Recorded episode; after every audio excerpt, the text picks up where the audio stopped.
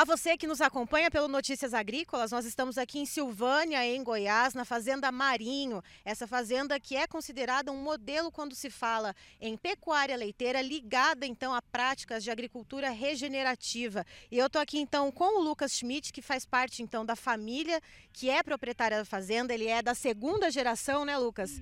Uh, que está aqui tocando então a produção de leite, vai contar um pouquinho para a gente sobre as práticas que foram sendo adotadas. Seja muito bem-vindo, Lucas. Obrigado. Então, desde 2018, a gente vem implementando algumas medidas que auxiliavam assim, numa maior eficiência, no geral, assim, da, da produção de leite. Uma das coisas assim, que, que, a gente sentiu necessidade foi a construção de um, de um galpão de compost barn. É, é um, um sistema que para nós é, se tornou viável e a partir desse momento a gente viu a necessidade de utilizar os dejetos na, na lavoura. Uhum. É, a gente percebeu, quando a gente começou a utilizar, que aumenta bem a produtividade, né? que você coloca nitrogênio, carbono né, no solo.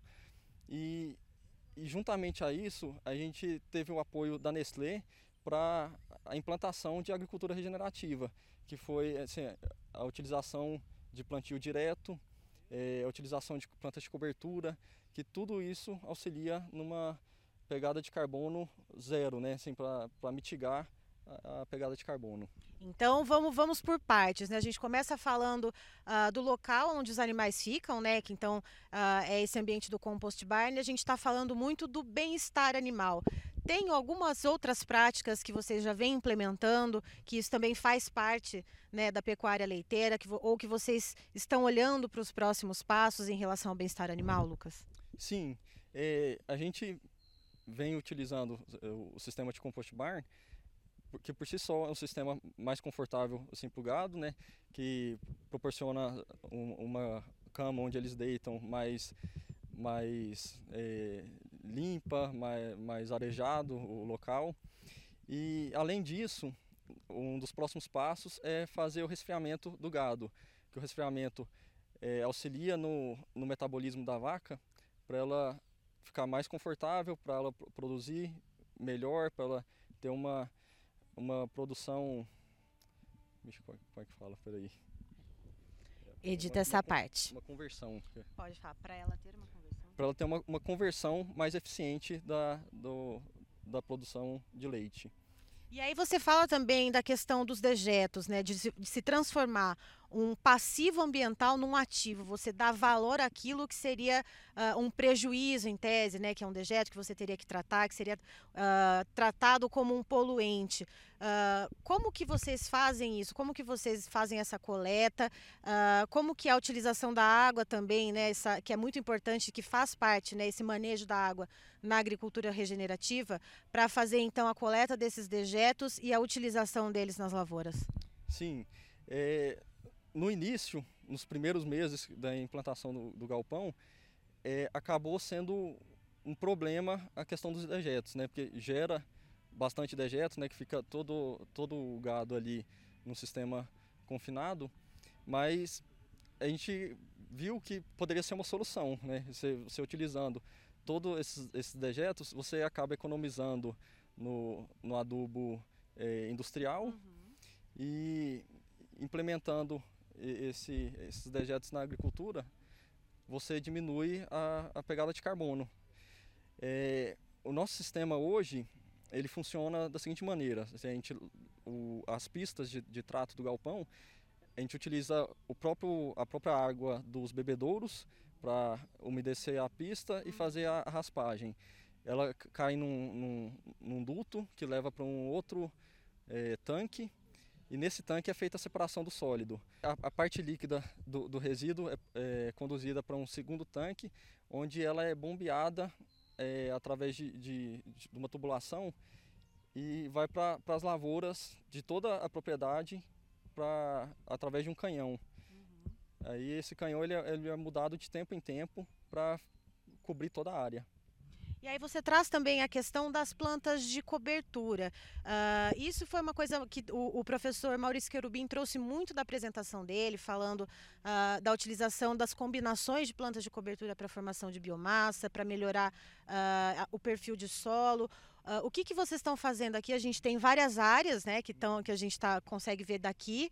Uh, o, quais plantas estão sendo utilizadas, quais resultados vocês estão vendo na utilização dessas plantas, integrado então a produção leiteira para poder equalizar essa questão da emissão de gases de efeito estufa e a questão do sequestro de carbono. Então, a gente vem implementando desde 2021 é, a agricultura de cobertura verde. É, cada ano a gente modifica as espécies, né? dependendo da, da área, a gente utiliza é, consorciado com milho, no caso na, na, safra. A gente já utilizou feijão mungo, feijão guandu, já utilizamos é, milheto, já utilizamos crotalária.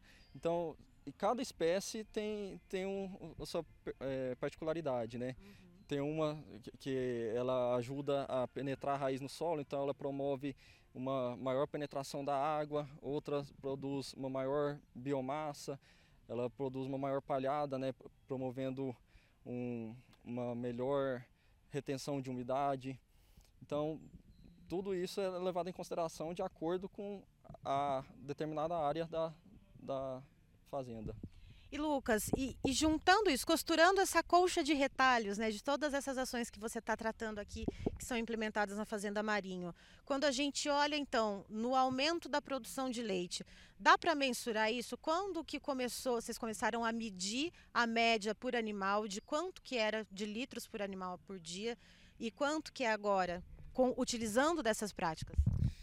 Sim, a, a média ela aumentou cerca de, de 3 litros. Assim, desde quando a gente é, começou a utilizar a agricultura de cobertura e utilizar essa, essa, esse material, nessa silagem, cerca de 3 litros. Agora, acho que o, o impacto maior foi em relação à, à gordura do leite, assim, ela também aumentou, né, a, a proteína, então se tornou um leite é, com maior valor né, de mercado. É isso que eu ia falar. É um leite de mais qualidade, que tem mais sólidos, portanto ele recebe uma bonificação também, né? Isso, tudo isso auxilia, que é, mensalmente é feita, são feitas várias análises né, do leite e uma delas é, é isso, a questão da, da gordura, da, da proteína, além de CCS, CBT, para avaliar o, o a qualidade do leite e bonificar em cima do que realmente é produzido. E Lucas, uh, que dica que você daria para aquele produtor de leite que ainda está pensando em, em, começar a implementar uma ação ou outra dessas, uh, que a gente sabe que existe uma dificuldade, seja ela financeira, né, ou seja ela de escala, né, do tamanho da propriedade, uh, mas que dica que você daria para o produtor que está querendo começar ou que está vendo esse tipo de mudança na agricultura agora e que vai começar a imaginar os próximos passos? Então, o importante é começar, assim, seja grande ou pequeno. É, às vezes a pessoa fica com receio, né? Assim, como é que eu vou implementar? Que, que a pessoa às vezes separe uma, uma pequena área aí da, da lavoura e faça um teste que ela vai comprovar por si só que realmente faz diferença. Que antes de dois anos eu vi assim produtores, principalmente de grãos, fazer o plantio de cobertura, mas eu realmente eu não entendia qual que era o significado disso, né? Assim, hoje com o pessoal técnico aí auxiliando, nos dando suporte, eu vejo é, a importância que é e como é, ajuda, né? Eu Tá aí então, gente. O Lucas Schmidt, aqui da Fazenda Marinho, segunda geração de produtores de leite aqui dessa fazenda, que é modelo em agricultura regenerativa, ligada então à pecuária leiteira. Muito obrigada, viu, Lucas? Eu que agradeço aí e a oportunidade de estar mostrando aí para o pessoal mais uma ferramenta que pode auxiliar na vida do produtor. E é isso, gente. Sigam nos acompanhando.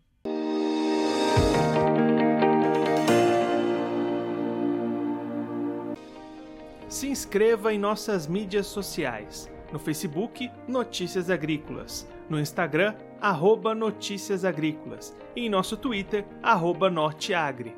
E para não perder nenhum vídeo, Não se esqueça de nos acompanhar no YouTube e na Twitch Notícias Agrícolas Oficial.